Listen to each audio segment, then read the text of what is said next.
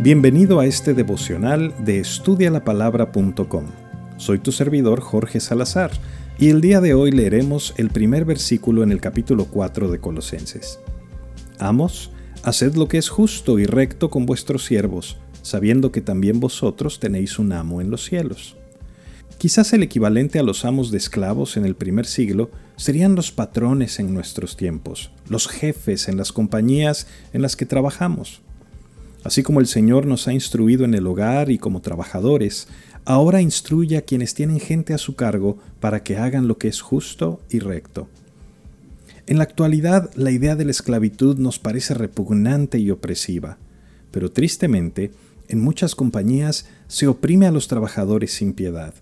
Los jefes esperan que sus empleados trabajen horas extras sin remuneración con la consigna de que se pongan la camiseta de la empresa y que sean personas comprometidas con los ideales de la compañía. De no hacerlo así, bueno, siempre hay una larga fila de personas que querrían hacer tu trabajo por mucho menos de lo que te pagan a ti. Así, los patrones abusan de estas tensiones de las que nadie habla en el trabajo, y se apoyan en la relación, en la amistad, en los boletos al cine que te regalaron en alguna ocasión. Un patrón cristiano debe huir de estas prácticas. Así seas el dueño de la empresa, de la noche a la mañana podrías perder todo lo que tienes. Basta una devaluación, la caída de la bolsa, una maquinaria carísima que se descompone, una huelga, mala publicidad, qué sé yo, tantas variables. Y por ello es que este versículo enfatiza algo crucial, que sepas que tienes un jefe en los cielos, que en realidad no eres el dueño de la empresa, sino meramente el encargado, y que tendrás que dar cuentas al verdadero dueño por cada decisión que tomaste con su empresa. Pero, ¿qué es hacer lo justo y lo recto? Escucha Levítico 19:13. No oprimirás a tu prójimo, ni le robarás no retendrás el salario del jornalero en tu casa hasta la mañana. O Deuteronomio 24:14. No oprimirás al jornalero pobre y menesteroso, ya sea de tus hermanos o de los extranjeros que habitan en tu tierra dentro de tus ciudades. En su día le darás su jornal, y no se pondrá el sol sin dárselo, pues es pobre, y con él sustenta su vida, para que no clame contra ti a Jehová y sea en ti pecado. Muchas de las prácticas de negocios son francamente abusivas y hasta pecaminosas.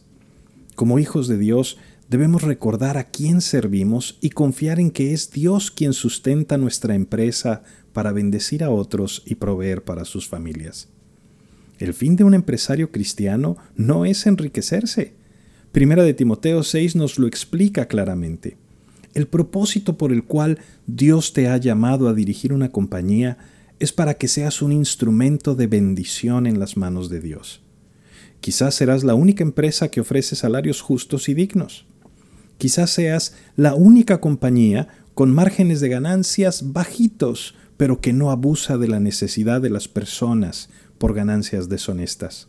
Quizás seas la única empresa que cumple con todos los requisitos de la ley y que ofrece todas las prestaciones laborales, y eso es dificilísimo, pero es la empresa de Dios y si el jefe que está en los cielos está complacido, créeme que tu empresa será exitosa.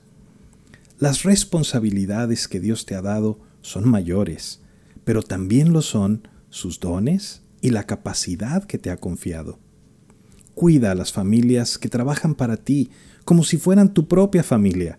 Ofréceles un lugar de trabajo como ningún otro y sé un testimonio para quienes no conocen a Jesucristo del amor y la excelencia que hay en quienes hemos recibido su gracia y su perdón.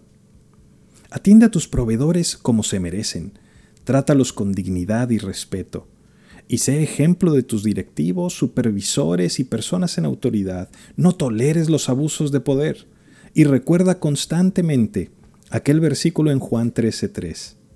Sabiendo Jesús que el Padre le había dado todas las cosas en las manos, y que había salido de Dios y a Dios iba, se levantó de la cena y se quitó su manto y tomando una toalla se la ciñó.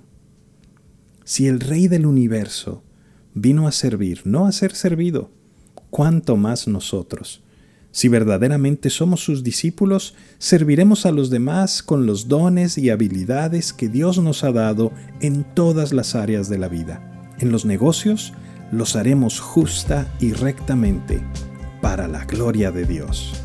Recuerda visitar nuestros recursos en línea en estudialapalabra.com y déjanos tus preguntas y comentarios para seguir en contacto. Que Dios te bendiga.